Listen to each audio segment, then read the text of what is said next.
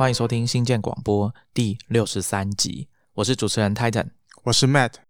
今天呢，我们要跟大家聊聊我们最近我跟 Matt 发现的一些新东西。那再次强调，我们发现的这个东西啊，并不是它真的绝对的时间上很新啦，就是我们最近看到觉得比较有趣，可以跟大家分享的东西。那在节目开始之前呢，一样欢迎大家喜欢新建广播的朋友到我们的 iTunes 页面帮我们打星留言，也欢迎大家把我们的节目分享给你的亲朋好友。如果你是第一次收听新建广播的朋友，欢迎你到我们的页面按下订阅新建广播这个 Podcast 的按钮。我们新建广播是每个礼拜三早上会推出最新一集。另外呢，我们有推出一个电子报叫《科技创业周报》，每个礼拜三晚上九点半出刊。也不要忘了来我们 Star Rocket 的部落格。blog. 打 starrocket. 打 io 来看我们编辑写的最新的关于科技创新创业的故事。那在开始今天的节目之前呢，我们先来回应一下听众的一些问题。我们最近发现有一些听众在 iTunes 上面留言啊，跟我们分享他对新建广播的看法。有一位听众呢，蓝白盆栽跟我们说，开头音乐不 OK 啊。他说节目名称写新建广播，打开来却是复仇者联盟的音乐，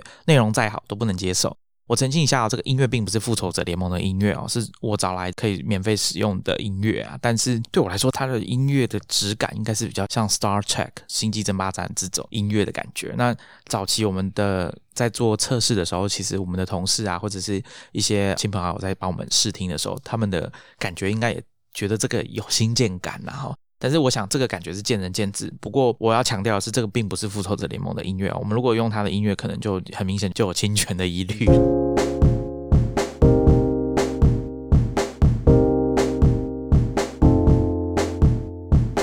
那今天呢，我们要跟大家分享两个东西。第一个呢是现在夏天到了，然后大家都很重视，说怕会有缺电的危机啊，因为空调嘛很耗电等等的。所以我们今天要跟大家分享其中一个东西是关于。节省能源的网站，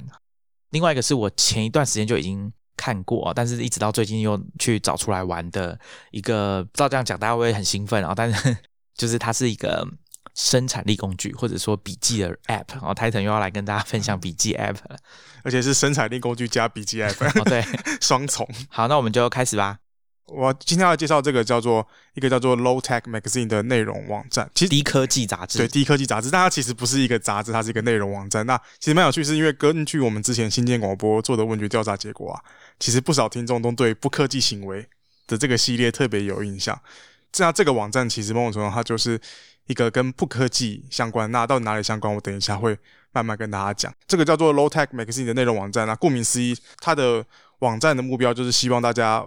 不要盲目的相信说越新的科技就是越好的科技，因为其实有时候越新的科技其实对于环境的永续啊不一定带来正面的效果。所以呢，它这个网站里面写的文章就会从历史中挖掘出一些相对于现在的科技可能比较简陋，但是其实比较不会那么消耗能源，然后对地球永续有比较好的发展。进一步刺激他们的读者去思考，说我们是不是真的有需要用那么高科技，但是非常消耗能源，然后对于地球也会造成更深远损害的科技产品或者说科技行为？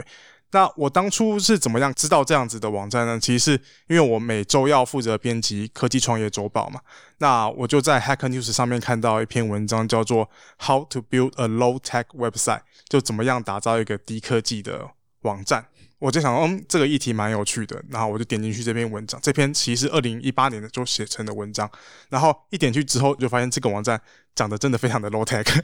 就是它的页面就只有简单的纯文字，然后照片非常非常的丑，非常那基本上就是很像二十年前的游戏吧，就是它的那个照片极度失真，然后只有单色系。太空战士七原始版嘛，可能 可能更久，我觉得可能是因为它还是而且是二 D 的，不是三 D 的。它用用了一个特殊的照片处理技术，让它图片大小没那么大。这是等下我们会谈到，就是这个网站为什么是 low tech 的原因。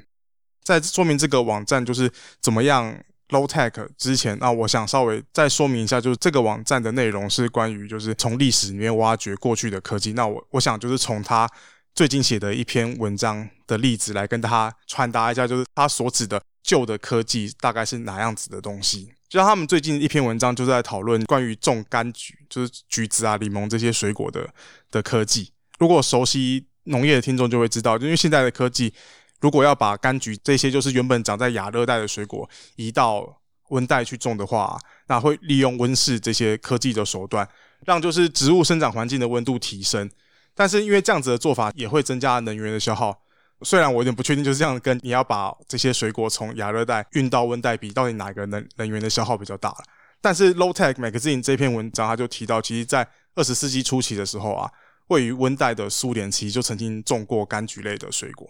他们是怎么做的呢？怎么样在很低温的环境下种出这些亚热带才能生长的水果呢？他们一来是利用压低树枝的方式，就是让当地的强风不会吹倒树木。然后二来他们会挖深达零点八到两公尺东西下的壕沟，然后把这些柑橘树啊种在壕沟里面，透过土壤的方式保温，让植物不会受寒。那同时因为是它是东西向的关系，所以它也能够照到阳光。当天气非常寒冷的时候，他们也会铺草啊，或者是加上木板的方式，把那个壕沟给遮住，然后盖起来啊。对，就把就把它直接盖起来，然后就让在壕沟里面环境温度还是够高，让他们不会冻死。而且这种做法其实只能在柑橘类上使用，是因为他们比较能够忍受低日照的环境。因为你把它盖起来，其实就会没有日照嘛。Matt 刚刚这样讲让我想到以前台湾好像往往都会有那种寒流很强烈的冷气团来袭，那会造成一些养殖渔业的损失。那我记得有一年特别严重，新闻媒体好像会去报道说，有一些养殖业者他们用比较特别的方法，就他们的余温比一般的余温更深，所以他们底部的水的温度就不会下降的这么厉害。这个受到的冲击也比较小。刚刚 Matt 讲说，在壕沟里面种橘子啊，这件事情让我想到这个新闻啊。啊，这个原理应该是蛮接近，就是因为离开地表越远的土地，它能够就应该说比较不会受外在环境影响，所以温度会比寒冷的时候高。所以像 Low Tech Magazine 他们就是报道像这类型的文章，或者说回溯这一类型的历史跟这一类型的科技。再回到我们刚刚讲到，就是看到这个很丑，然后只有纯文字非常简陋的 Low Tech 网站的时候，其实这是他们的一个实验计划。这个网站就认为说，因为资料中心这种科技的兴起，然后越来越多的网络服务，它其实都转往云端，同时也就因为这些 data center 其实就是会消耗非常大量的能源。根据他们的报道里面有写到说，就是现在全世界所产生的电能，其实大概有十趴都是花在要让网际网络能够正常运作上。然后我也会想到，就是之前好像我看过一种说法是说，就是我们用 Google 搜寻搜寻东西是大概。可以让电灯亮多久？就我之前查到的说法是说，可以让六十瓦的灯泡亮十七秒。听起来好像没有很多，但如果同时间很多人都在搜寻的话，其实也是消耗蛮多的能量的。所以，因为毕竟是一个提倡 low tech，然后希望大家关注科技造成能源消耗，所以他们的这个网站想要实验看看，就是有没有可能搭建出一个内容网站，然后完全是仰赖再生能源去运作。所以，他就在二零一八年的时候推出一个用太阳能运作版本的 low tech magazine。他们的做法是这样子，就是他在西班牙的巴塞罗那架了一台伺服器，然后这台伺服器就完全仰赖一块太阳能板，然后还有跟它相连的一个厨电的装置运作，这是完全离开传统电网，仰赖。太阳能板运作，所以其实如果巴塞隆那连续好几天天气非常不好的状况之下，这个网站是有可能会停摆的，跟现在主流网站其实是反其道而行。那根据他们的统计，他们从开张到现在的上线率是九十五点二六帕，啊，没有特别高 诶，这样感觉好像真的是就等于每一百天里面会有大概三呃四天。五天，应该是说会集中在冬天啦，因为夏天就是大家可以想象，就是太阳能非常充裕。还有一次是因为他们网页改版的关系，就是可能消耗的电太多吗？改版，然后可能某个地方没设定好，就是消耗的能量变太多，所以有一段时间挂很久。大家应该很难想象，就是你去调整网页之后，然后网页挂掉，并不是因为什么 bug 的问题，是因为电不够的关系。所以那他们为了要能够让太阳能产生的电力能够。让这个网站顺利运作，所以他们在网页端其实做了蛮多的调整。那这也是为什么我当初看到的时候，它会长得如此的简陋的关系。他们在《How to Build a Low Tech Website》这篇文章里面啊，就提到说，根据统计，就是网络上的网页的大小，从大概二零一零年的零点四五 MB，到了二零一八年就要升到一点七 MB，就大概是三倍多。然后加上人类在网络上花越来越多时间。所以就会消耗非常大的能量。那所以这个太阳能运作的 Low Tech Magazine，它就约了各种方式去减少读取一个网页所需要消耗的能量。比如说，它的网站是静态的，就不是现在大家很炫的那种动态产生的网站。然后还有就是用演算法的方式让照片，它是用 Dithering，有人说叫抖色，就这个技术基本上就是想要透过人类视觉的特性，它能够用比较少的颜色。那以 Low Tech Magazine 的概念的话，它就是用像灰阶一样的颜色去。呈现相对缤纷的色彩效果。这样做法能够有效让照片减少它的大小。那因为像 note Magazine 这样就是以文字、图片为主的网站，其实图片应该是最耗能的元素。他们这些做法就是能够有效的把每一个网页的平均大小就减少到五百 KB 以下。所以其实虽然它是架在巴塞罗那的伺服器，但我觉得每次读取的速度其实还算蛮快的。然后，而且它的网页上有一个设计也蛮有趣，是你可以看到它的网页上会出现两种色块，比较靠下面会有一大块黄色的色块，然后上面是偏白色的色块。那这一块黄色的色块意思就是表示说它现在伺服器还剩多少电。所以当你浏览 Low Tech Magazine，如果你发现黄色的比例越小的话，就代表它的储电量可能不足。但如果你看到整页都是黄色的话，那代表最近应该太阳能满足的是可能百分之百或九十九的电力，你可以很稳定的说哦，不会担心我等下看一看就突然连不上这种状况。我觉得这个专案蛮有趣的，啊它就是一个提醒嘛。然后大家可以想象一下，你在上网的时候看到刚刚 Matt 讲的这个用网页界面的方式告诉你说，现在我们的 server 还剩下多少电。我觉得这个其实蛮有趣的，因为如果想象一下，今天 Facebook 你在逛 Facebook，或者你在逛 Instagram，或者是你在刚刚 Matt 有讲到 Google 搜寻的时候，它都无时无刻的告诉你，或者说无时无刻的提醒你说你现在耗了多少电，耗了多少能源。那我想多多少少你可能还是会多收敛一点嘛。我不太确定会不会。这样啊，不过我想这个应该就是一个很好的提示啊，就是大家也可以想象一下。那我们之前在讲科技素养的时候，其实有提过类似的概念，就是说，当你今天看到一个网站，你身为使用者，你能不能分辨说这个网站做的不好？很明显就是一个很慢、很迟缓，然后消耗非常多能源的网站，或者是它就在同一个网页塞了太多东西，所以导致它整个网页变得非常的慢，那载入都要花很长的时间。我想这个应该就是其中一个面向啊。那另外一个是 Low Tech Magazine，它里面讲的东西，我们之前有跟大家介绍过一本书，叫《老科技的全球史》啊。我猜可能有一点类似的概念在里面，就是有时候我们觉得它那个东西可能已经过时了，但它其实是在这个世界上被很有效率的使用当中。像那本书，我们上次在谈《老科技的全球史》的时候，有讲到铁皮屋这个东西。那其实铁皮屋，我想台湾的听众应该也一点都不陌生。我们今天在不管你在台北还是屏东还是高雄。南头应该到处都看得到铁皮屋的这个踪影。总之呢，我们蛮推荐大家去看一下 Low Tech Magazine 这个网站啊，去逛一逛。然后还没有读过《老科技的全球史》这本书，也欢迎大家去读一下。或者是你也可以先去收听一下新建广播第二十七集，重新看见一个隐形的科技世界。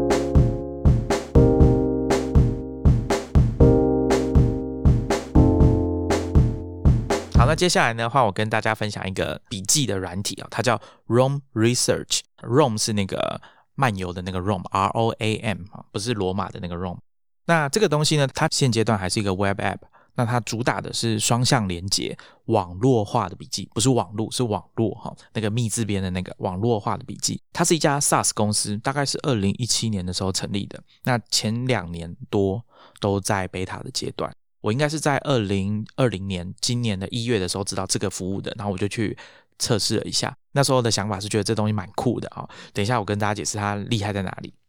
但是呢，我当时就很好笑，因为我用的是我在 Mac 上面用 Safari 这个浏览器，那我很惊讶的发现它竟然不能输入中文，所以我大概玩了一下，用英文玩了一下之后，建立了几个笔记，然后过了几天之后，我就没有再回去看它了。那一直到大概是可能四月还五月，我朋友问我说：“哎，泰德，你有没有听过 Rome Research 这个东西？”那我就说有啊有啊，我之前有听过，它不支援中文。换我朋友很惊讶，他说没有啊，我用 Chrome 用 Firefox 用的很顺啊。然后我就傻眼，我想说啊，我完全没有想过会有这种状况，就是时至今日还是有浏览器对浏览器它的输入法不支援中文这件事情，我真的太震惊了。后来我就回去再看了一下，发现说哦，的确 Firefox 上面是可以用的。那我就想说，那我来研究一下，跟大家聊聊看，好，推荐一下这个东西。这个软体呢，我刚刚有讲到，它强调的是网络化，然后是双向的连接。那如果大家还记得，我上一次跟 Matt 在分享新东西的时候，我有跟大家介绍一个软体叫 Hook，它也是强调这种双向连接的功能。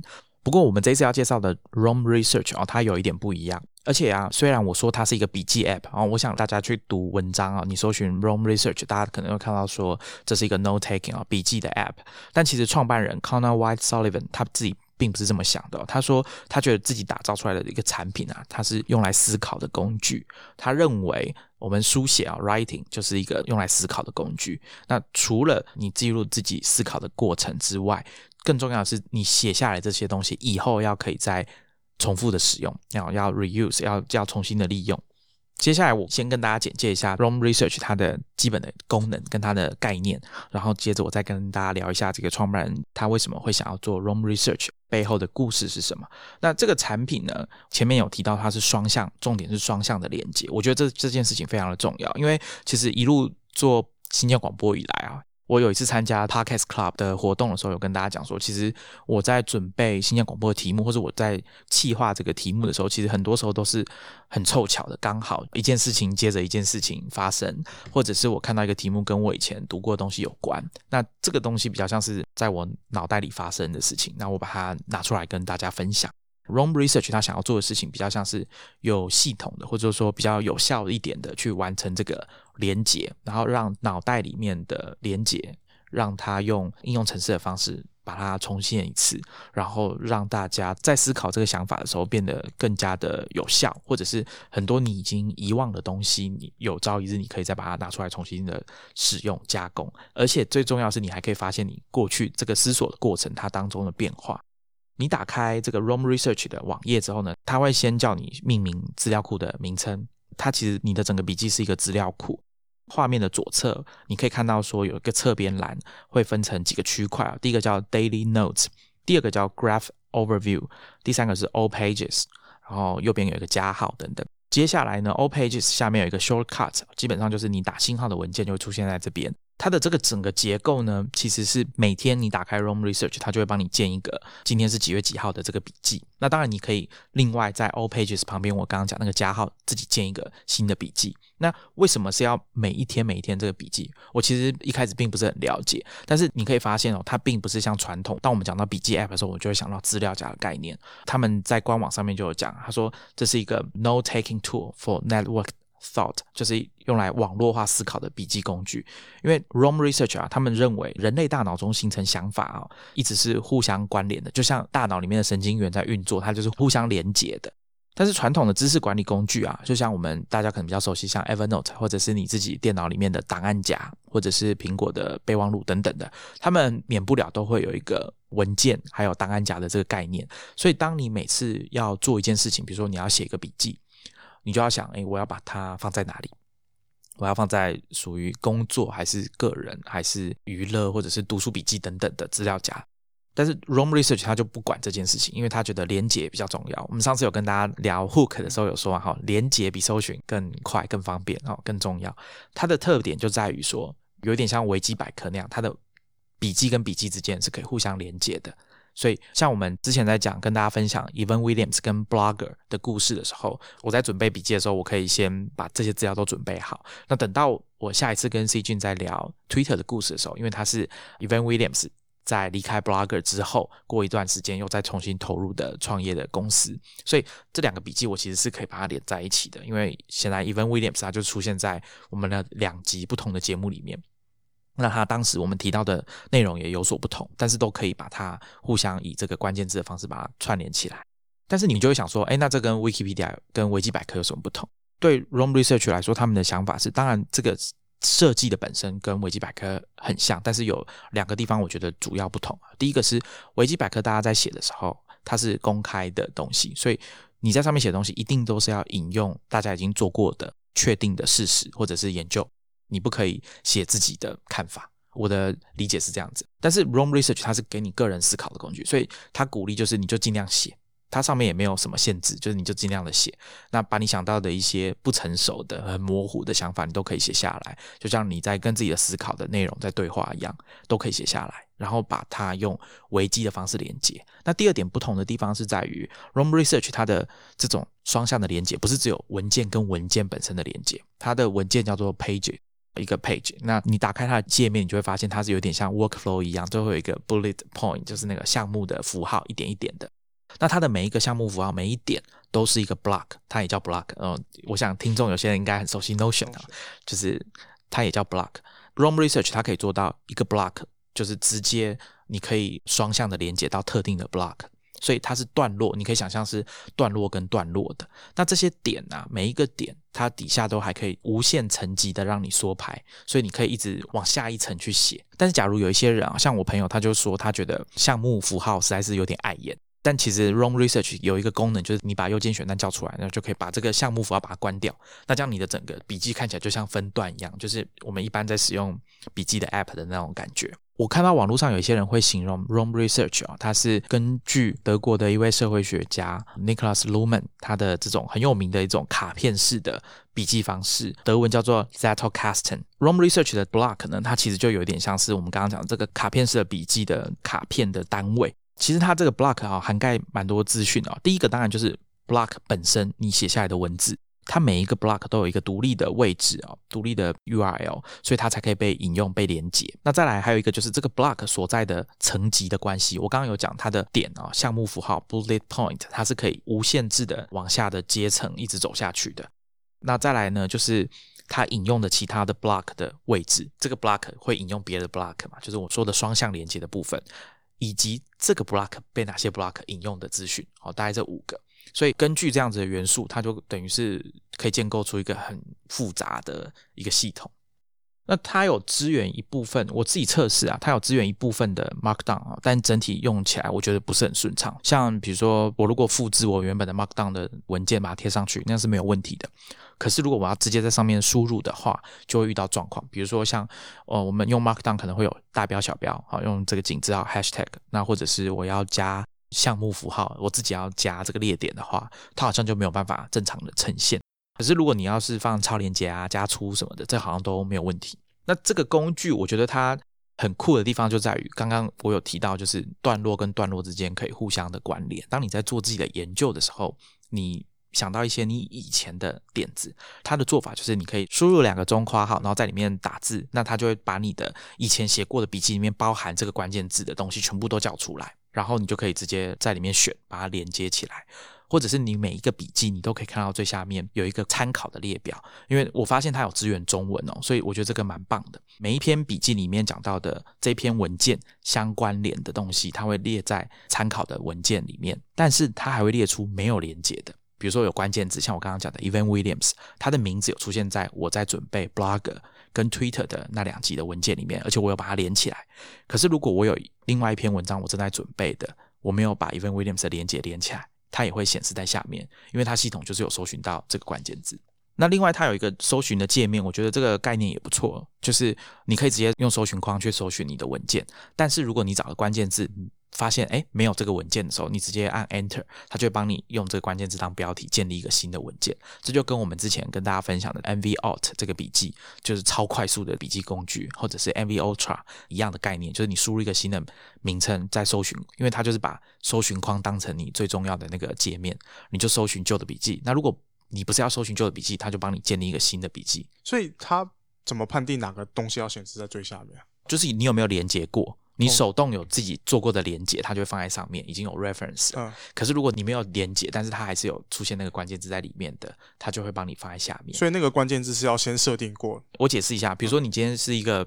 笔记，就是今天是六月十五号，它的档名其实是这样，六月十五号，然后二零二零年，然后下面会有那个连接。可是今天有一些笔记是你自己建的，不是日期的，所以你可能会给它一个标题，或者给它一个专有名称，或者是。关于某个名词的，理论上它就是搜寻那个标题的关键字，然后告诉你说你的其他的笔记里面有哪些有涵盖这个东西。对，所以它是自动的，对，它是自动的。我刚刚有讲到，你可以引用以前的某一个 block。那我想我们之前有跟大家介绍过独立的科技分析师啊，布洛克 Ben Thompson，大家读他的文章可能就会发现他常常在引用自己过去的。写过的内容，因为他总是要跟大家解释一下他以前讲过什么话。那我想以他的使用方式来说，这可能就是蛮合适的，因为他就是可以很快速的去把他以前讲过的话用搜寻的方式找出来，然后直接把那个段落放到他要引用的那一段里面。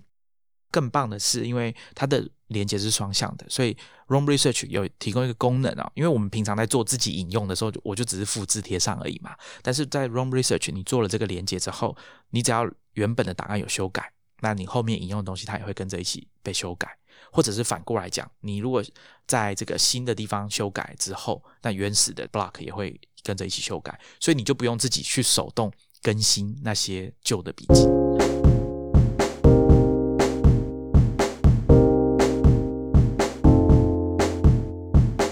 那刚刚有跟大家讲啊，这个日期之后的第二个是 Graph Overview，那这个地方很特别。因为我们刚刚讲到笔记跟笔记之间是建立双向的连接嘛，那这个 Graph Overview 它就是用类似树状图的方式帮大家把每一个笔记都列出来，所以你就会看到像我刚刚讲的这个 Evan Williams，它很显然就是一个节点，因为它同时串联 Blogger 跟 Twitter 的那两篇文章，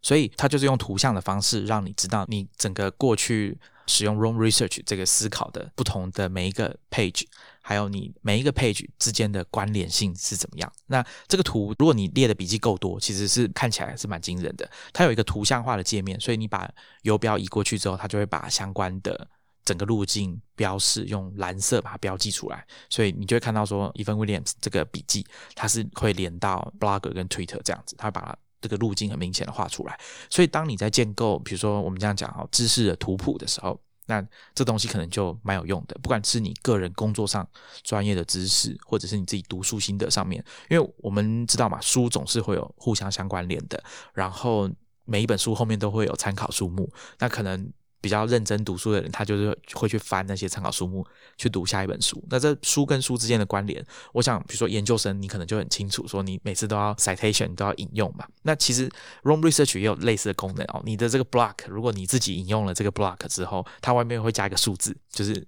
告诉你说这个东西被引用过几次。因为这样听起来功能非常的丰富，但是你说它是一个 SaaS 服务嘛？那它一方面是手机好用，一方面是它会出。它有计划出 App 嘛？它是网页的 App，Web App，所以它手机上也可以使用。那它有针对手机上面做一些特别的设计，大家可以用你的 iPhone 或 Android 手机打开 Room Research 的网页。那登录账号之后啊，它就是会有一个，它叫 Quick Capture，哦，就是快速的赶快把你想到的东西记下来。那它预设就是会把这你记下来的东西加上 Quick Capture 的 Hashtag，还有连接。好，因为它的设计很特别，你可以用 hashtag，也可以用超连接的方式去呈现某个关键字，比如说我刚刚讲的 Evan Williams，或者是手机上面会有的 Quick Capture 的这个 hashtag，它既可以是图像化的，啊，不能说图像化，就是你加上 hashtag 之后的这个表示会有一个井字号，然后 Quick Capture 或者是井字号 Evan Williams，或者井字号。健身计划啊，等等的，但它同时也可以用我刚刚讲的这个两个中括号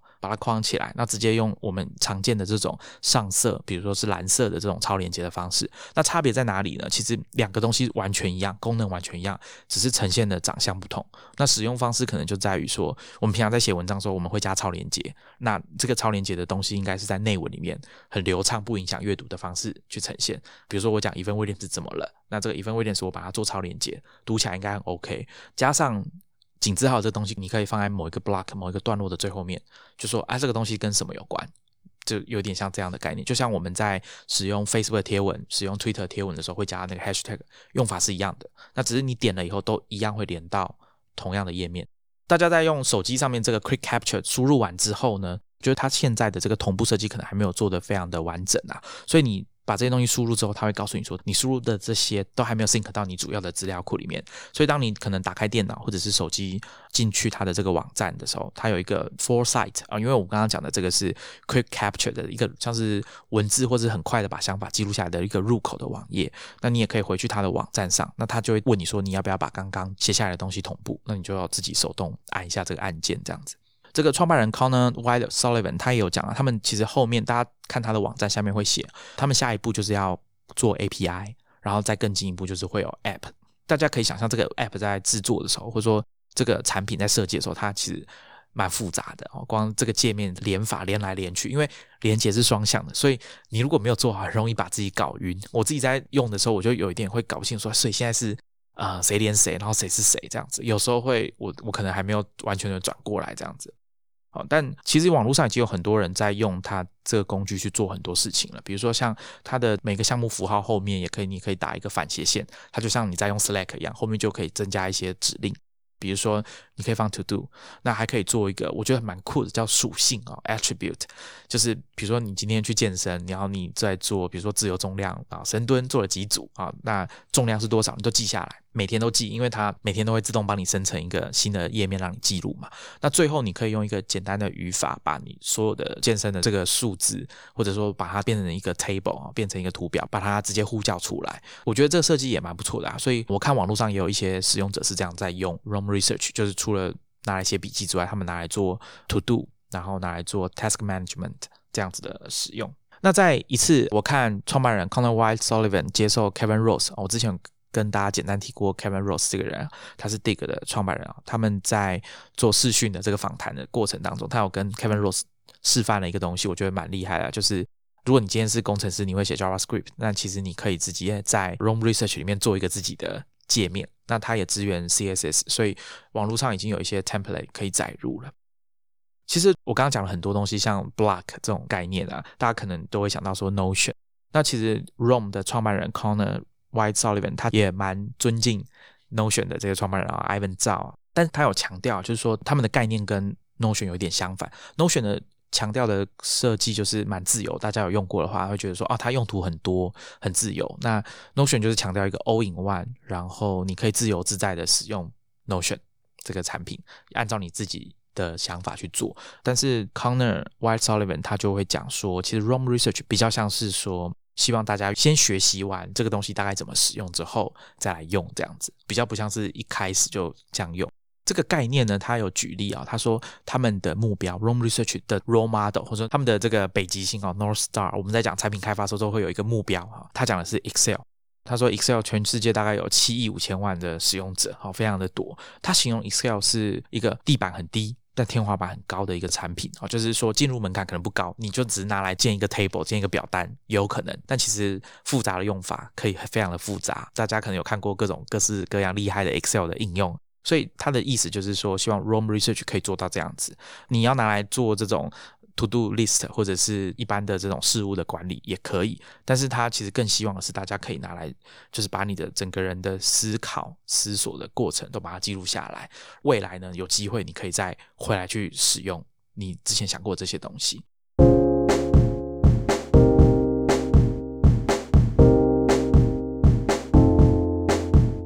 关于 Connor Y Sullivan，我觉得他故事也蛮有趣的啦。他以前大概在二零零八年的时候，他曾经应该在麻州读大学。他那时候在从事的应该是营建业吧，就是我不确定是什么。他只有说 construction 哈。根据他自己的说法啊，他以前对 collective intelligence，就是我们讲集体智慧哈，很着迷啊。他觉得。大家贡献自己一部分对一个问题的相关背景的了解，是有助于解决这个问题的。那他当年呢，在二零零八年的时候，他那时候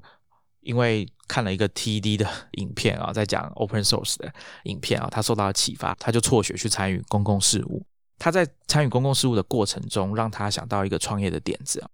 他创了一个公司，叫做我不太会念啊，Localocracy，但他创了这个字啊，其实就是 Local。Democracy 啊，地方民主的这个合起来的一个字，那它其实有一点像是台湾的公共政策网络参与平台 join 打 gov 打 tw，就是希望说当地的民众可以针对当地的公共事务提出可能像一个政策或者一个想法，然后两边赞成反对的人做一些辩论，然后再由地方的议员跟政府单位的人、公部门的人进来参与，这跟公共政策网络参与平台有一点像。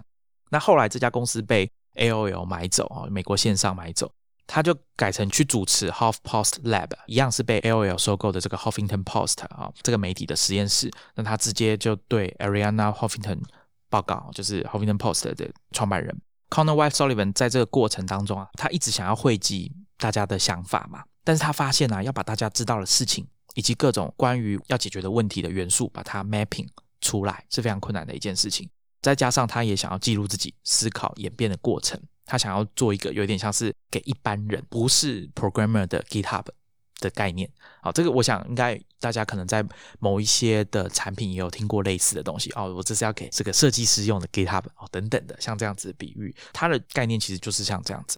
那过了几年之后呢，他就又离开，先做了一个有点像是志愿者的平台，然后从事一些产品相关的协作跟开发。后来呢，到了二零一七年的时候，他就决定要来做 Roam Research。大家可以看到这个路径其实蛮像的，就是他想要协作，他希望可以透过众人的参与去解决一个问题，或者是创造一些东西。那他在做 Roam Research 的时候，他有。解释啊，就是它的这个商业模式，我想大家应该也蛮关心新创公司的商业模式。那他的做法其实蛮有趣的。Connor White Sullivan 他就以 Tesla 知名的这个商业模式啊做类比啊。Tesla 一开始是做高单价的跑车，然后用它来赚第一笔钱，那用这个钱再去研发生产 Model S 啊，就是他们的第二款车型。再来接着是 Model X Model 三到后来的 Model Y。那当然中间每次都有从大家预购的钱哦，再收一笔拿来当他的资金这样子。那其实 Rome Research 也很像，他们一开始先找 AI security，就是跟 AI 安全相关的这种研究单位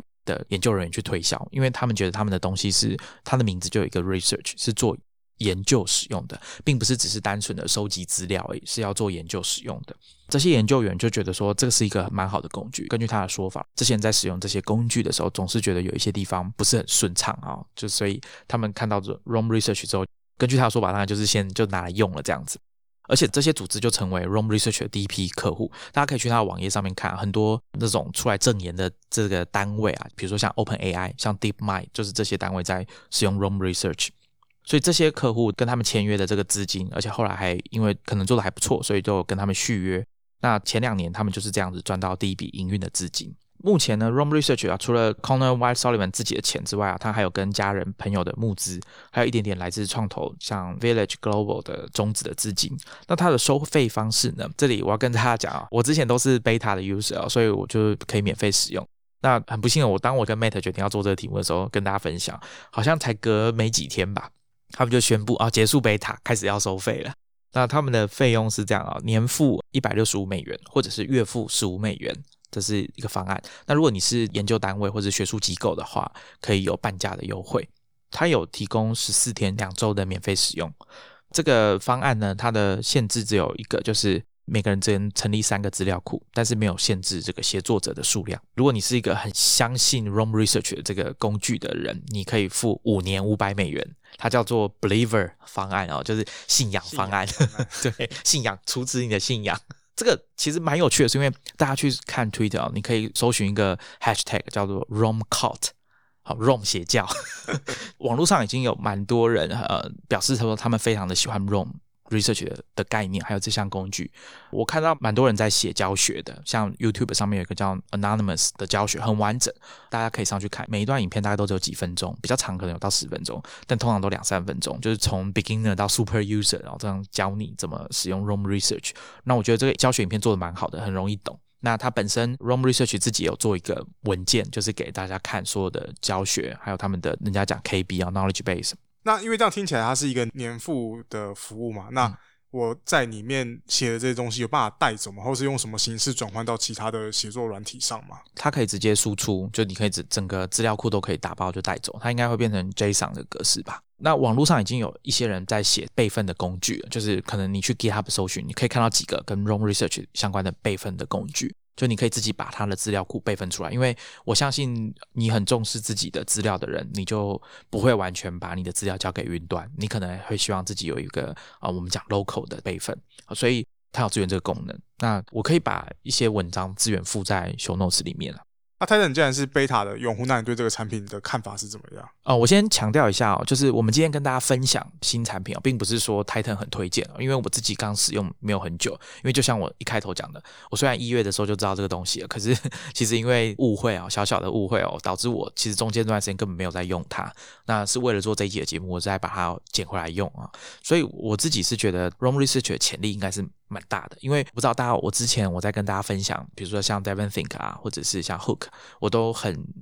在意这个连接这件事情啊。就是过去你自己在做研究或者是写文章留下来的这些参考资料跟文本啊，我觉得它本来就应该要有互相可以连接的功能。那当我在做研究或是说使用这些素材的时候，本来就会很希望说他们。彼此之间的关联是长什么样子？我这边顺便跟大家介绍一本书好了。我之前在逛书店的时候看到叫《树之书》（The Book of Trees），它其实并不是在讲真正的树啊，它在讲树状图。那我刚刚有跟大家讲说，Rome Research 有一个 Graph Overview，它就是会把每一个笔记之间的关联把它连出来。但是我查了一下，就我其实跟 Matt 在这录音之前我去研究了一下。因为它这个连接是可以双向的，所以等于是它只是外表看起来像树状图，有这种阶层。大家在看什么组织图啦，或者是家族族谱的时候，会有这种像树状图的东西。但是因为它有反向的连接，所以我们去查了一下维基百科，哈，这个欢迎各位懂图论的听众来告诉我们，来指正我们我们的看法哦。因为其实我就真的不太懂这个东西。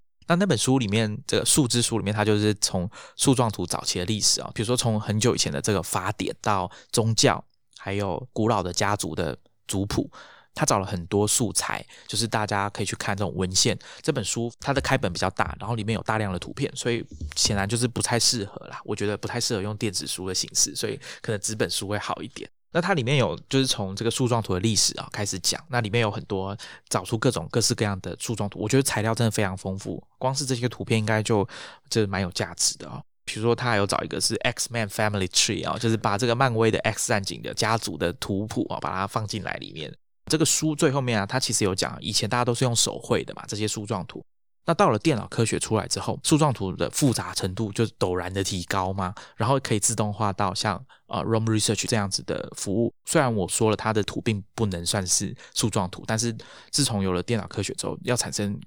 比较特别的树状图，突然之间就变得有这个可能性。那书里面附了很多像我们常见的像纵向的啦、好横向的树状图等等的。那里面还有一些真的很特别，我我看了才知道说，原来这些也算是树状图。它里面有讲一些，比如说像放射树状图、多项树状图，还有双曲树状图，哈，就是 hyperbolic trees。那最后还有一些比较特别，是方形的，我不知道那种方形的也叫树状图。就大家可能在看这种硬碟，就是电脑系统的这硬碟里面的资料的分类的时候，可能有看过这种图。它其实很有名，是一九九一年有一个矩形树状图，是叫 Ben Schneiderman 的这个电脑科学家设计出来的。那这个东西应该是成为后面很多这种方形的树状图。我记得以前在看那个什么参与式预算啊，政府部门的预算图的时候，其实也有这种大小方格不同的这种。原来它也叫树状图。我没有看书之前，我真的不知道。对不起，我扯远了。回到这个刚刚妹的问我的，觉得这个产品怎么样？我觉得我应该会尝试用用看哦，因为我现在是 beta user。那因为我在它开始收费之前，我就已经先注册使用了，所以根据 Rom Research 的说法，就是 beta user 可以免费的使用啊，使用多久我不太确定。但是他写来的信里面有他讲说，当然他是希望大家要付费，如果你有使用的话，应该要付费啊，因为他说如果你不支持这个 Tool Maker 啊，就是太可惜了。那我自己个人是蛮希望这个产品可以继续发展下去的，因为坦白讲，它的 UI 并不是设计的非常好。那希望它资源比较多之后可以改善这个部分。但是以功能面来说，我觉得蛮看好的，应该多多使用。可能过几个月之后，我再来跟大家讲说我我有没有继续用好了。因为我现在只是暂时这一次因为要做节目，我先把我们比如说我们把某几集的这个 show notes 把它放上去，像我刚刚一直提的这个 Evan Williams 啊，Blogger 还有 Twitter 这几集内容的 show notes 我把它放上去，然后看看他们。彼此之间连接，跟这个 Graph Overview 网络图的这个拿来测试啊，看看感觉。所以我想我应该会想一下它的用途是什么，然后来试试看。那等一下我会跟大家用一个我从书上看来的小故事来做一个结尾哈。那 Matt 你呢？你之前也在 Beta 期间就注册了，对。然后因为那个时候就听到 Titan 说，哦，他 Safari 对中文的资源不足，我就。就放在那边是空的，所以我刚才打开来应该就是一片空白，但可以用，因为是也像贝塔注册。那我会回想，是我目前自己做笔记的习惯，还是就像刚才讲，就是以档案式或是一篇一篇比较像实体世界里面，就是有资料夹、有文件的方式去做整理。那我也甚至没有用 Devon Think 或者是呃 Hook 这些软体，那就是可能用很多种笔记软体在特别记下不同情境，比如说某个是负责做记杂记，某个是工作上这样子。所以我一开始看到 Room Research 的时候，我可能。直觉觉得说我应该不会用，但其实，在听完刚刚泰腾讲完 ROM research 之后，可能我也会考虑试着使用看看。那然后用这些东西去记下，比如说读书的心得，或者说读一些文章的东西。我会想要用的原因，是因为我对那个图谱的东西比较兴趣。因为其实有时候这些东西，你原本看起来 A、B、C 可能是完全没有相关联的东西，但有时候其实透过 ROM research 里面这样子有图像化或者是脉络化的话，你会突然发现哦，这里面有些关系。那进一步也会找到一些新的灵感，或者说新的发现。如果我就是在用 Room Research 的话，我可能会特别注意这块，就是把更多的东西丢进去，然后透过这些图谱的方式，帮自己找到一些新的灵感。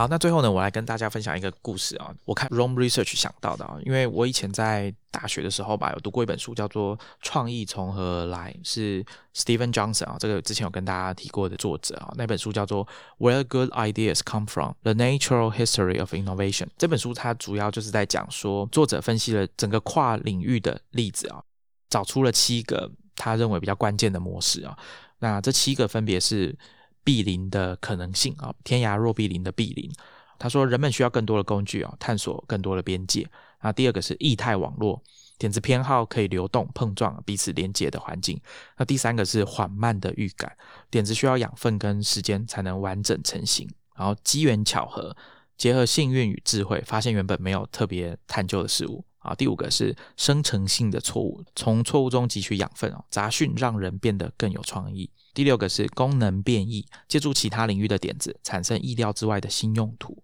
第七个是堆叠平台，平台使用者能够在前人建立的结构性基础上创造新的作品。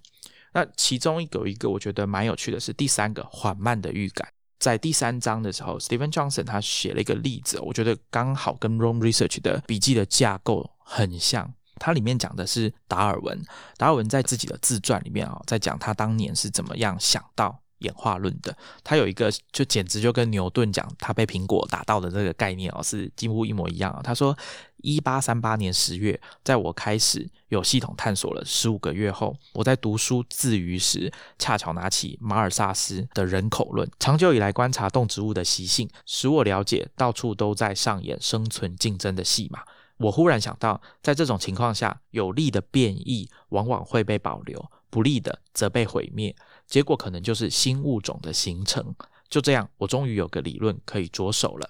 那马尔萨斯可能大家有听过，就是他认为食物的供给成长啊是等差级数，它跟不上这个人口成长的等比级数，意思就是总有一天这个粮食会不够。但其实 Steven Johnson 啊，他找了一个心理学家即知识史的学家 Howard Gruber 哦，他去。检视了这个达尔文的笔记，哦，就大概在一九七零年代的时候，这位心理学家他检查了达尔文的笔记，回去找，他发现啊，其实达尔文在一八三八年，他当年在自传里面描写的这个突破，其实跟他的笔记所呈现出来的事实是有一点出入的。因为其实早在可能在一年前，一八三七年的时候，其实他的笔记里面几乎就已经汇整了演化论所有相关需要的核心的元素，他都已经在笔记里面写出来了。距离他在阅读马尔萨斯的这个人口论的整整一年之前，他就写了，他说：“是不是每个物种在漫长的岁月当中，最后都会制造出上万个品种？本身也许是受到环境的影响，而且只有那些适应良好的才会留下来。”这个 Steven Johnson 就说：“那是不是稍微改一下这个句子？其实把适应良好啊，之所以可以留存下来，就是因为它繁衍成功。那这样子不就是符合他后来想的这个天择？”的理论了嘛？而且他后面有讲啊，他说其实达尔文在一八三八年的九月二十八号，他的日志啊有写，他说他语气很兴奋啊，在讲说他正在思考这些理论的基本要素，他把它写下来啊，就是说包括他读马尔萨斯的这个心得。可是呢，其实，在接下来的几天几个礼拜，他都没有完全在回去想这件事情。其实到了一八三八年的十一月，这个想法才完整的成型。所以你是说，他其实以前他每天在写研究日志的时候，都有记下来自己的想法。可是可能就是因为这个连结，他没有办法马上的连在一起。然后他就到了可能一八三八年的秋天十月之后，他才想到这件事情。根据他自己在自传里面说法，比较像是顿悟的概念。但其实你去研究他的笔记的时候，你会发现他其实早就已经。把相关的要素都已经写在他之前每天在记录的这个研究的日志里面了。Steven Johnson 呢，他在讲这一段的时候，他就说：“你要维持这个缓慢的预感啊，你会遇到很多挑战哦。首先，你必须要把它保存在自己的记忆里面，在我们大脑里面这个稠密的神经元网络里面。那再来，大多数缓慢的预感哦，维持的不够久。”然后最后就不能变成有用的东西，因为他们太快的进出我们的记忆里面。那有时候你可能会感觉到一个有趣的途径啊，值得去探索。那感觉到一个可能最终会带给你找到某个答案的问题，但是呢，之后你就被一些更紧迫的事情啊转移了注意力啊，可能是生活，可能是工作等等的，那那个预感可能就消失了，就是那种就啊没有记下来，或者你根本没有意识到你完全忘记这件事情了。好，所以栽培预感的诀窍啊，Stephen Johnson 这样写啊，有一个部分很简单，就是写下一切。那我想这个就跟 ROM Research 的设计理念蛮接近的，它就是要你每天写，每天会自动帮你产生一篇笔记，那你就在里面写。那当然你可以自己建立新的笔记，然后不要用日期当做名字也没关系。但我的感觉就是，你如果每天这样写，那定期的回去检查，或者是根据这些连接。让软体来帮助你呈现这些连接之间的关联，就像 Matt 刚刚讲的图谱的这个部分。那我想对大家在思考一个问题的时候，说不定也是会很有帮助的。那我们今天就聊到这边，我们下一集见，拜拜，拜拜。